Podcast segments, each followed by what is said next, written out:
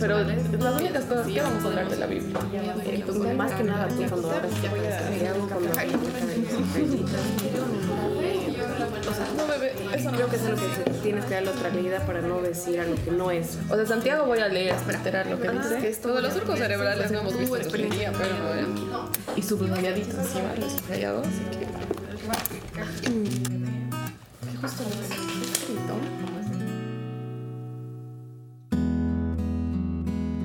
Hola chicos, bienvenidos a un nuevo episodio de Reparar. Estamos súper felices de tenerlos hoy en nuestro episodio número 9 y este episodio es la segunda parte de eh, agotamiento emocional. No segunda parte como continuación directita, sino como un tema que va de la manito. Y el título de este episodio es Quemadas, no mentira, es eh, agotamiento emocional, cansancio emocional. ¿Cómo están? Pucha, eh, con Mati estábamos hablando acerca de qué tema sería bueno tocar. Teníamos muchas cosas en el corazón y en la mente que queríamos hablar, pero realmente sentíamos y sentimos que es un tiempo bien complicado. Creo que debe ser uno de los momentos más difíciles para la humanidad moderna que estamos viviendo todos. O sea, obviamente a algunas personas les está yendo bien, algunos negocios, obvio, pero en general es un tiempo muy difícil. Entonces hablábamos de Cuán bueno va a ser hablar de algo que está en nuestro corazón, pero que a la vez sabemos que está en el corazón de muchas personas. Y es así como pensábamos en este tema, que es el agotamiento emocional. Y para eh, iniciar y para poder interactuar más con ustedes, hacíamos un par de preguntas de qué les gustaría saber o qué tipo de preguntas quisieran acerca de este tema. Y es algo que vamos a ir haciendo, así que si no nos siguen todavía, síganos en nuestra página de Instagram, donde vamos a ir abriendo espacios para que nos pregunten cosas y podamos hablar de eso en los podcasts. Así que voy a lanzarte una de las preguntitas, que era una simple, pero creo que es importante definirlo, de qué es el agotamiento emocional. es eh, una de las características principales es pesadez es eh, sentirte con baja energía en todos los ámbitos. Eh, emocionalmente, físicamente, mentalmente, es como una lentitud al pensar, cuando te estás relacionando, eh, muy poca tolerancia hacia las respuestas de los demás, o sea, como que tu frustración está en este nivel y tú contigo. Es como una, una sensación, una percepción de una ausencia de logro personal. Mm. Algo que me parece súper importante recalcar de este síndrome o de este estado es que, que es el burnout o el síndrome de quemado o agotamiento emocional, es que generalmente creo que las personas no se dan cuenta que están atravesándolo porque son cosas relativamente sutiles y justamente hablaba con una amiga que había sido diagnosticada con este síndrome, porque es importante saber, nosotras vamos a hablar de esto, hemos investigado, nos hemos preparado, pero no somos psicólogas, pues así que solamente es como una guía o como una brújula, como dice Mati, para que puedan quizás eh, evaluar un poco y obviamente si, si necesitan puedan acudir a las personas profesionales que los pueden ayudar. Pero una amiga me comentaba que había sido diagnosticada con este síndrome de burnout o de agotamiento emocional y ella lo que había empezado a sentir, me dice, lo más importante de todo era una desconexión. O sea, las cosas que me solían dar alegría ya no me daban alegría, ya no me emocionaban, me sentía como así en un estado de adormecida, desconectada de todo, de las relaciones, de las personas, de las situaciones. Me sentía muy irritable, como dices, o sea, me enojaba muy fácilmente y me sentía cansada, cansada todo el tiempo y sin importar cuánto tiempo había dormido, seguía estando cansada. Y creo que es algo eh, bien importante en este tiempo que, o sea, tengo muchas personas cercanas y inclusive yo he tenido este tipo de sentimientos y una de las cosas al, investigar acerca de este tema es que esto suele darse, también lo llaman el síndrome del cuidador, mm. porque es cuando estás eh, en un estado de alerta, pero intentando como solucionar o hacerte cargo, ¿no? Claro, ser el todo de todos, ¿no? la, que hace sus responsabilidades y hace las de las demás, los demás pensando que todos estén bien. Entonces, eh, justo ahora por el COVID, nosotros investigábamos, la Mati leía cuáles eran las, las características de, efectos secundarios o circunstancias que se han dado a raíz del COVID. Y la verdad es que muchas cosas no solamente son por la enfermedad, bueno, ahorita meses de distanciamiento social obviamente no estamos hechos para eso, para estar aislados de esa manera y para vivir de esta manera. Entonces sí han tenido un efecto en nosotros emocionalmente. La incertidumbre de esta nueva realidad. No saber cuándo va a acabar, la vacuna sirve, no sirve. Algunas personas se vacunan, pero aún así se encuentran gravemente afectadas. Eh, cuándo vamos a volver a la normalidad, nueva normalidad, cómo se va a ver esto, qué hago, qué no hago. Muchas áreas de mi vida están como en stop, con mucha incertidumbre, sin poder construir algo y a la vez esta sensación de necesitar cuidarme, cuidar a los demás, eh, cuidar mis finanzas, cuidar la salud. Entonces es como que todas estas áreas nos están afectando fuertemente a nuestro estado emocional y también a la visión con la que estamos viviendo día a día. O sea, nuestra cotidianidad de qué es lo que enfrentamos día a día no es de sorprenderse que nos lleven a un agotamiento emocional. Claro, eh, justo estaba pensando, las preguntas que no pensamos hacernos nunca, nos las estamos teniendo que hacer ahora. Por ejemplo, ¿voy a ver a mis amigos o no? Eh, ¿Voy a ir a la iglesia o no? Es algo que jamás habíamos pensado cuestionarnos, ¿no? Porque ya el solo hecho de estar en contacto con más personas pone, no te pone solo a ti en riesgo, sino pone a tus seres queridos en riesgo. Entonces ahí estás pensando, pucha, voy a ver a mi abuelita, entonces mejor no veo a estas personas, entonces ya te distancias. Y es como tú dices, o sea, el cotidiano y lo anormal se ha vuelto normal en estas épocas. Y creo que algo que, que realmente estamos experimentando y que puede ser Ahora, algo para dejar claro, obviamente investigaba acerca de, de este agotamiento emocional, porque obviamente son muchas emociones, tristeza, incertidumbre, que se te van sobrecargando y se van como quedando en el, o sea, atrás o en el subconsciente y tú vas como continúas, continúas. Y una cosa importante que recalcar es que todas estas emociones, esto investigado, son activadas en la amígdala del cerebro, que es este lugar donde es bueno porque nos ayuda a sobrevivir, básicamente. Hemos hablado de esto en algunos episodios. Entonces, con fuerza de voluntad controlar mis emociones es muy difícil o casi imposible, porque básicamente tu fuerza de voluntad estaría yendo contra algo genético, biológico que ha sido diseñado para que te ayude a sobrevivir. Entonces es difícil imponer mi fuerza de voluntad a no sentir estas emociones. Pero obviamente hay como hay varias maneras en las que podemos administrar esto y es esa otra pregunta que nos hacían en nuestra página que decía, ¿es la emoción lo que agota o es la administración de las emociones o la gestión de las emociones? Y ahí tenemos mucho para hablar al respecto, ¿no? Claro, claro. Además tenemos a una, a una psicóloga amenazada porque tiene que venir a explicarnos cómo gestionar las emociones, que estoy segura que nos está viendo, así que la invitación está abierta. Y este... Tips prácticos. Claro. puntuales.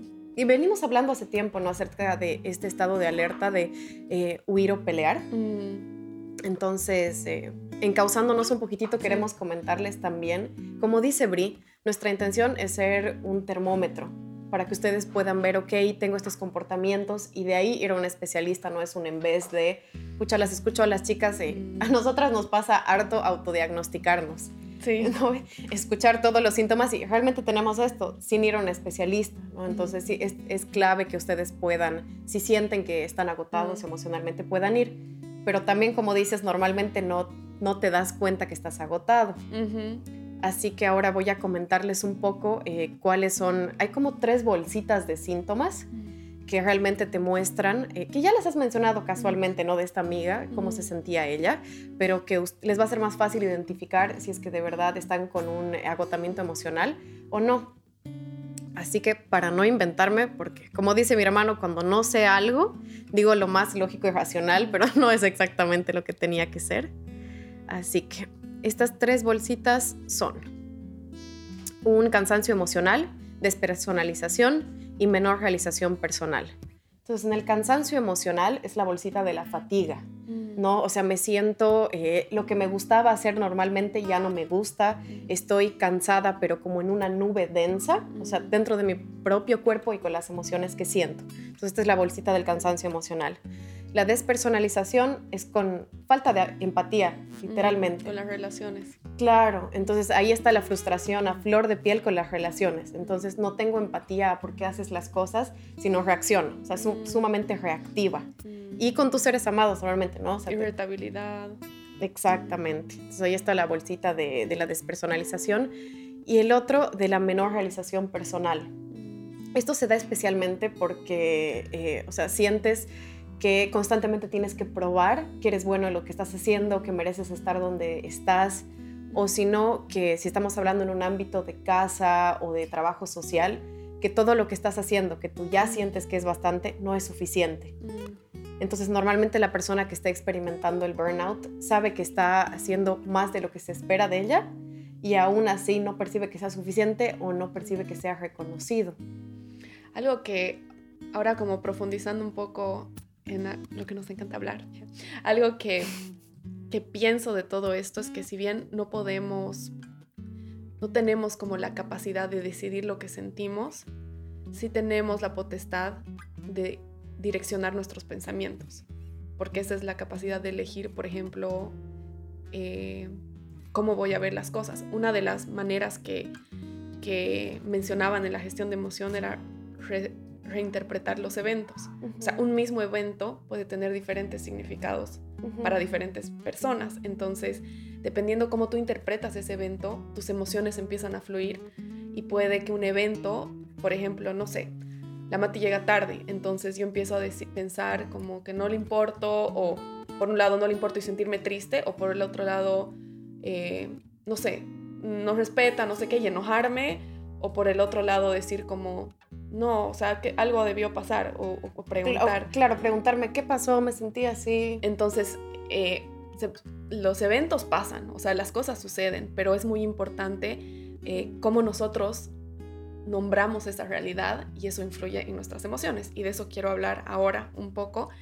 Em, hemos hablado mucho del, desierto, de, cuando em, Moisés por orden de Dios, sacó a los israelitas de, Egipto y los llevó a la, los llevó al desierto para que lleguen a la tierra prometida. La verdad que no recuerdo si es que ya he hablado de este episodio en alguno de los momentos, pero si ya he hablado igual, cada pasaje de la Biblia tiene mucha profundidad y puede hablarte de diferentes cosas a la vez. Entonces, en este momento, eh, los israelitas están en el desierto tienen sed, la situación es adversa como habíamos eh, hablado, y em, están ahí porque Dios los ha mandado ahí, ¿no? Que es importante recalcar. Y no había agua para que el pueblo beba. Y le dicen eh, a Moisés, danos agua, ¿no? O sea, se enoja el pueblo, le dice como, y, dice, murmuraron contra Moisés, están enojados. Y dicen, ¿por qué nos hiciste subir a Egipto? ¿Quieren matarnos de sed? ¿Quieres que nosotros, nuestros hijos y nuestros animales mueran? Si no, y ahí tiene que ver, puede ser un poquito como lo que estamos sintiendo, ¿no? Ahorita con el COVID, o sea, de, ¿por qué? O sea, ¿qué está pasando? ¿Quieres que todos muramos? O sea, ¿quieres que pierda a toda mi gente? ¿Quieres que no vea a mis amigos? ¿Quieres que no, no sé qué? Y bueno, Moisés eh, ora, habla con Dios y Dios lo que hace es decirle eh, que vaya a una roca, que la golpee y que de ella iba a salir agua y el pueblo iba a beber. Entonces Moisés hace eso, golpea la roca, sale agua, el pueblo bebe y, dice, y se llamó el lugar Masá y Meribá, que, que significan pelea y prueba. Y esto es como muy importante porque básicamente, bueno, en, en, la primera sección de la historia, me hace mucho recuerdo a nosotros porque siempre que la situación es difícil, nosotros lo tomamos como una evidencia de que Dios no está con nosotros. O sea, si está siendo difícil, entonces Dios no está. O sea, esa es mi interpretación muchas veces. A mí me pasa, la verdad. O que no es bueno. O no es bueno, o no le importo, ¿no? O sea, como dices, está siendo difícil, entonces o, o, no estoy yendo donde Él me ha llamado, o, o porque no, o sea, porque no es bueno conmigo. Entonces, la primera parte que me llama la atención es, ellos estaban en el desierto, eh, o sea, Dios ya había abierto el mar, y después de eso, de ver eso, era como, nos quieren matar. Estoy pensando en los israelitas que deben haber tenido un cansancio emocional, porque tendrían que haber peleado para salir de la esclavitud, estaban dejando todo lo conocido, incertidumbre, hostilidad del desierto, y de ahí tuvieron, voy a readaptar, pero una, una, una despersonalización con Dios, mm. porque se olvidaron totalmente el cuidado que había tenido con ellos y empezaron a pensar, eh, o sea, ser, tolerancia cero, cualquier adversidad, Dios no es bueno, Dios no está aquí, no es fiel, y mira, escuchaba algo muy, muy lindo porque decía, pónganse a pensar, ¿por qué ese lugar se va a llamar eh, pelea, conflicto y prueba. O sea, estaban probando a Dios. O sea, es como tomamos una situación, Dios, entonces, ¿estás conmigo o no? Entonces, no estás conmigo. Es como una prueba que nosotros hacemos. Pero ese lugar se pudo llamar milagro de Dios porque salió agua de la roca. Se pudo llamar donde fluye agua en el desierto. Se pudo llamar donde Dios es fiel y responde aunque no, no lo creía y aunque me estaba devastando. Pero se llamó prueba y, em, y pelea. Entonces como que en vez de llamarse Dios es fiel, en vez de llamarse Dios responde aunque no lo esté viendo, en vez de llamarse Dios provee en medio de la adversidad, se llamó pelea y prueba. Y me hace mucho pensar en, en qué vamos a poner nuestra mirada, cómo vamos a interpretar nuestra situación, porque muchas veces nosotros decimos, no, pero esa es la verdad, y nuestra visión realmente no es la verdad. Es una percepción de lo que está pasando. Es una percepción, porque esto claramente o sea, nos dice, ¿no? Ni bien un pequeño momento le están pasando mal, porque los israelitas somos nosotros cada día, ¿no? Un momento le están pasando mal y, ¿qué? ¿Ya querías que nos moramos? O sea, en vez de, de recordar quién es Dios y, y, ser y tener fe, digamos, ¿no? En que Él siempre es fiel y siempre responde y siempre está con nosotros. Porque en ningún momento dijo que nunca íbamos a pasar adversidad. Sí le íbamos a pasar, pero Él está con nosotros. Claro, y también creo que, eh, o sea, dentro de los israelitas no es como que el todo el pueblo tenía un comportamiento homogéneo, sino que también hubieron los israelitas que seguramente, los más cercanos a Moisés, me imagino, mm. eh, lo veían radiante porque, pucha, es la persona que habla a Dios, eh, con Dios mm. frente a frente, entonces que, que les costaba creer y, y, deben, como decíamos, estaban emocionalmente cansados y, y les costaba salir de esto, porque todo lo que nos estás comentando es, es una excelente ¿qué hago cuando ya sé que estoy cansado? ¿no? O sea, ¿qué hago mm. cuando me doy cuenta que estoy actuando así? Entonces está alucinante eh, cómo algo tan pequeño es tan grande. Mm. Si con disciplina y constancia redireccionamos nuestro, nuestros pensamientos y realmente cambia. Con este ejemplo de llegar tarde, nosotras sabemos. Hemos pasado de sentir furia la una por la otra a estará bien. Mm. Entonces, como eh, al, menos nosotras que, que somos amigas, podcasteras, eh, colegas, cuando se cruzan hartos ámbitos y los que trabajan con la familia saben, tienes realmente que hacer un esfuerzo consciente para pensar lo mejor del otro y ver la situación como es y no como la sientes desde donde estás. Amén. Amén. Otro episodio. Otro episodio que quiero resaltar y este, en este, a través de este siento que he sentido profundamente una convicción que era un mensaje que Dios quería darme, o sea, cuando he escuchado este pasaje, es eh, después de la última cena, Jesús ya sabe que lo van a traicionar, entonces con su gente más cercana va a orar, eh, se, va al Monte de los Olivos y sus discípulos más cercanos, sus amigos, lo siguen. Entonces, bueno, aquí Jesús está ya eh, cerca del momento de que lo van a crucificar, lo van a capturar, va a sufrir todo lo que sabemos que pasó, entonces está orando con ellos. Y mm, hay muchas cosas en este pasaje. Dice, em, los, se va al monte y les, les pide que oren, les pide a sus amigos que oren. Y dice, y él se apartó de ellos y se puso de rodillas a orar también. Entonces él está también en su espacio, en su momento orando.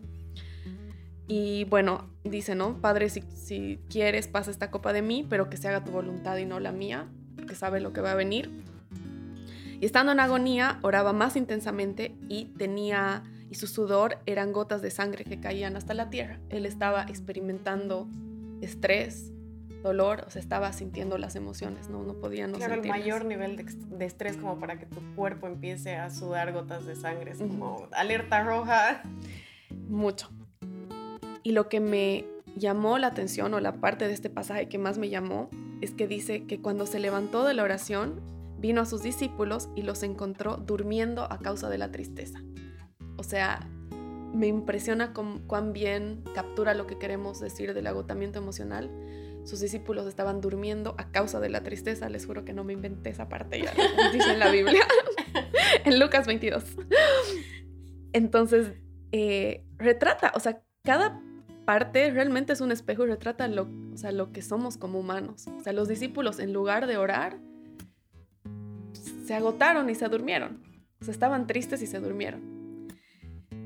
Y Jesús les dice, ¿por qué duermen? levántanse y oren. Entonces es una dirección muy concreta de no te dejes derrotar, no te dejes derrotar emocionalmente por la tristeza que evidentemente está tocando nuestras casas, nuestras familias, nuestros corazones. Es levántense y oren. Ir al Señor, o sea, ir a Él. No levántense y hagan todo y solucionen y llamen a los, a los otros discípulos y protéjanme, levántense y pónganse aquí y nos esconderemos y llevaremos y traeremos. Solo les pidió levántense y oren, nada más. También me hace pensar que, que Jesús, o sea, Jesús siendo el Hijo de Dios, conocía a su Padre, entonces cuando yo hago plan ABC, es porque creo que genuinamente si se sale de mi control no va a haber alguien más que me venga a auxiliar. Pero si yo supiera que, eh, por ejemplo, tal y tal persona me van a, o sea, van a encargarse de toda la situación, entonces no hago plan B y C. Entonces ahí también no veo una dejadez, sino una plena certeza de, pucha, yo sé que mi padre es el Dios del universo y esto tiene que suceder. Entonces no hay necesidad de que Pedro arme su ejército. Puedes soltar tu cuchillito. ¿no? Y mm, eh, bueno, ya que estamos en la sección de historias bíblicas, antes de pasar a lo que yo quiero compartirles, eh, quería preguntarte algo clave que creo que es una, una pregunta dentro de muchos eh, de nosotros como cristianos, pero también los que están dando pasos a quiero conocer a Dios, quiero relacionarme con Él. Al iniciar, Bri, dijiste algo que me encantó, que fue, siento que Dios me ha hablado mucho a través de ese pasaje. Mm. ¿Qué onda? ¿Cómo es ese proceso? O sea, ¿cómo sabías que, que era lo que Dios te quería decir? ¿Qué sentiste?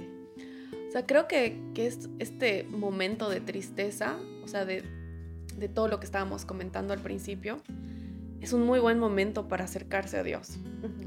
Y bueno, saben que soy mega fan de los podcasts, así que escuchaba un podcast que decía el corazón de un profeta, y un profeta era a quien Dios le hablaba y, mediante quien Dios daba un mensaje a su pueblo.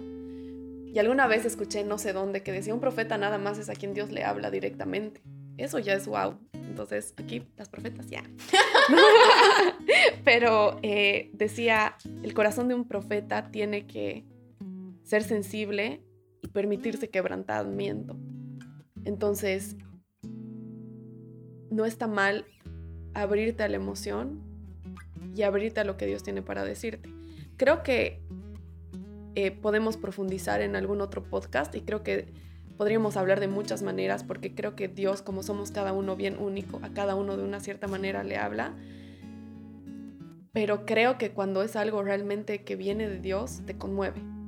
O sea, escuchas el mensaje y es, llega a tu corazón literalmente, obviamente los médicos o lo que sea, obviamente no carnal, pero ese lugar que es tu corazón, que es tu alma, que es el centro de tu ser, te conmueve ese mensaje y, y tiene una relevancia indiscutible con lo que estás pasando en ese momento. Es como una contundencia de esto es real y no hay otra manera. Y, fue así que lo sentí esto, o sea, de estás triste, lo sé, pero no te duermas por la tristeza, o sea, levántate y llora.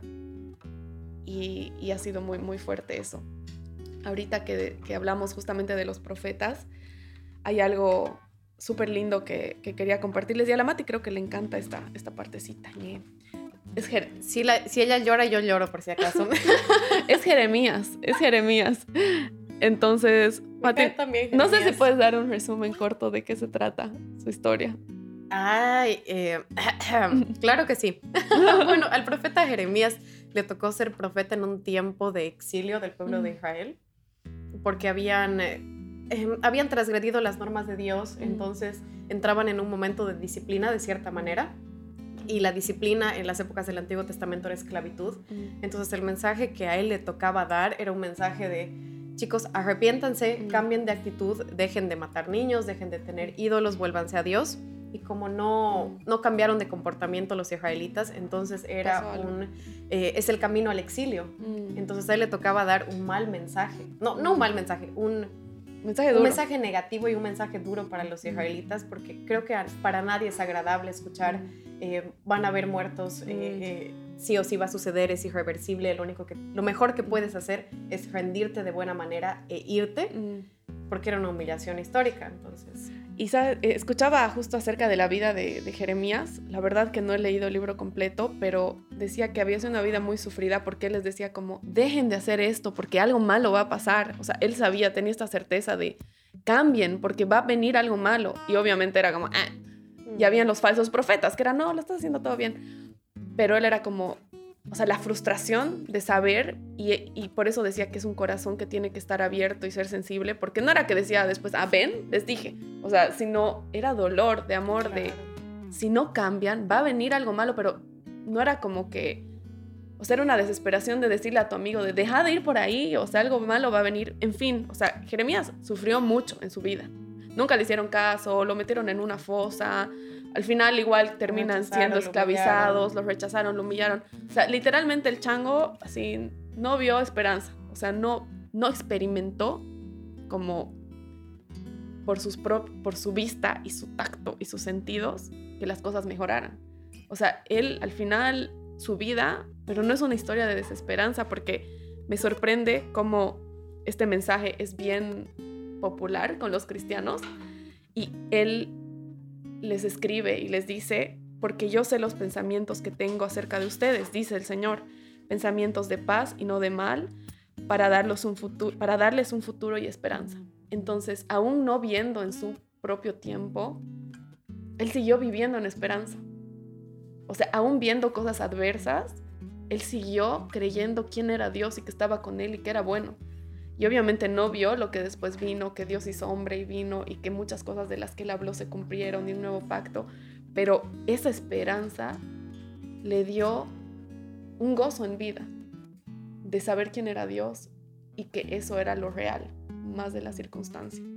Claro, y una, y una noción de eternidad y de infinito, porque puedes tener paz de que las situaciones presentes no vayan a salir bien cuando sabes, esto es un momento, es, es un micro momento de lo que va a ser la eternidad. Entonces creo que también Jeremías tenía esa certeza que, que es algo que todos los que creemos que la Biblia es cierta, queremos compartir, ¿no? O sea, tus, circunstancias ahora simplemente son, son un micro momento de todo lo bueno que se viene por delante. Sí, y, y algo súper importante es que muchas veces no solamente cristianos que creen en Dios, que no creen, siempre tenemos esta sensación de por qué estoy pasando por una situación difícil. O sea, ¿por qué? ¿Qué he hecho mal?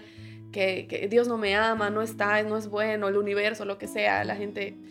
¿Por qué? O sea, y algo importante de, recordar aquí en, en, la Biblia, Jesús mismo dijo, van a tener aflicciones y en los salmos incluso dicen como cuando pase por el valle de sombra, o sea, cuando pase, voy a pasar y la verdad es que Jesús no hace que todo esté bien, pero Jesús sí redime todo. Entonces, con Él, en Él, siempre es bueno al final, aunque en el momento no sea bueno. A Él le encanta redimir. Muchas veces nunca vamos a quizás entender de algunas circunstancias por qué han pasado, por qué no han pasado, muy dolorosas, pero Él las va a redimir. O sea, en Jesús hay una redención de cualquier circunstancia dolorosa que estemos atravesando hoy o, de, o que hayamos atravesado en el pasado. Totalmente. Es redireccionar la pregunta del por qué al para qué, ¿no? Mm. Y em, una, de, una, de, mis preguntas, somos las señoritas de las preguntas, pero favoritas es eh, cuando, te, cuando estás tratando de conocer a alguien. Eh, me encanta cuando te preguntan si de toda la historia podrías cenar con tres personas, ¿cuáles serían esas tres personas? Y justo me estaba haciendo esa pregunta porque a lo largo de los años mis respuestas han cambiado, pero había un mismo personaje que se ha mantenido desde mis 16. Y es eh, la visión de vida de este personaje es la que les quiero compartir hoy día. Porque que no sea Pablo. porque él tenía ritmos de vida, ritmos de trabajo, de descanso y de recargar energía. Porque un, un punto clave en este tema que estamos hablando de, del agotamiento emocional es cómo me recargo.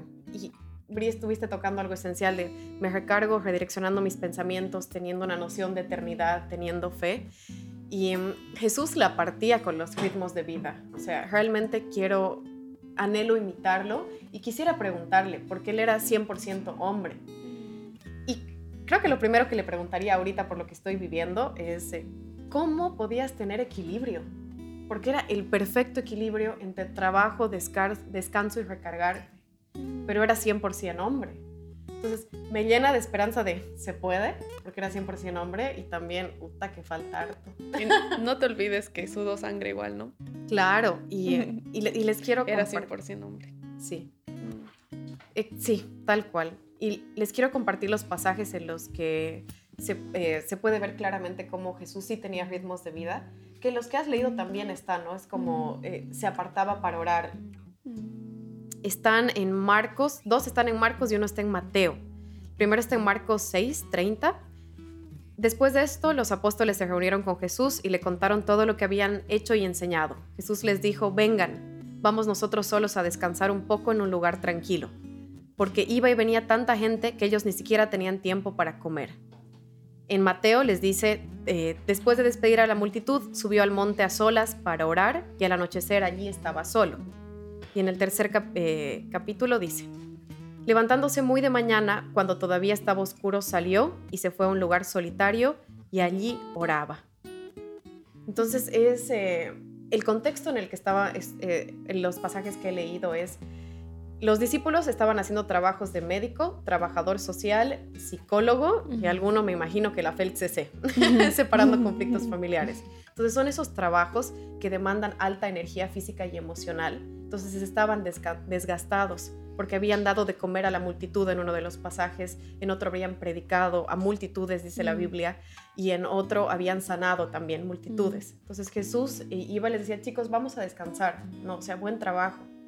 Y eh, también él se tomaba el tiempo para orar a solas. Mm. Entonces, em, algo vital en este tema de trabajo. Me encanta porque, bueno, vos sabes, me encanta trabajar. Entonces, Jesús trabajaba, pero también descansaba y también recargaba. Y en ese su recargaba es hablaba con Dios.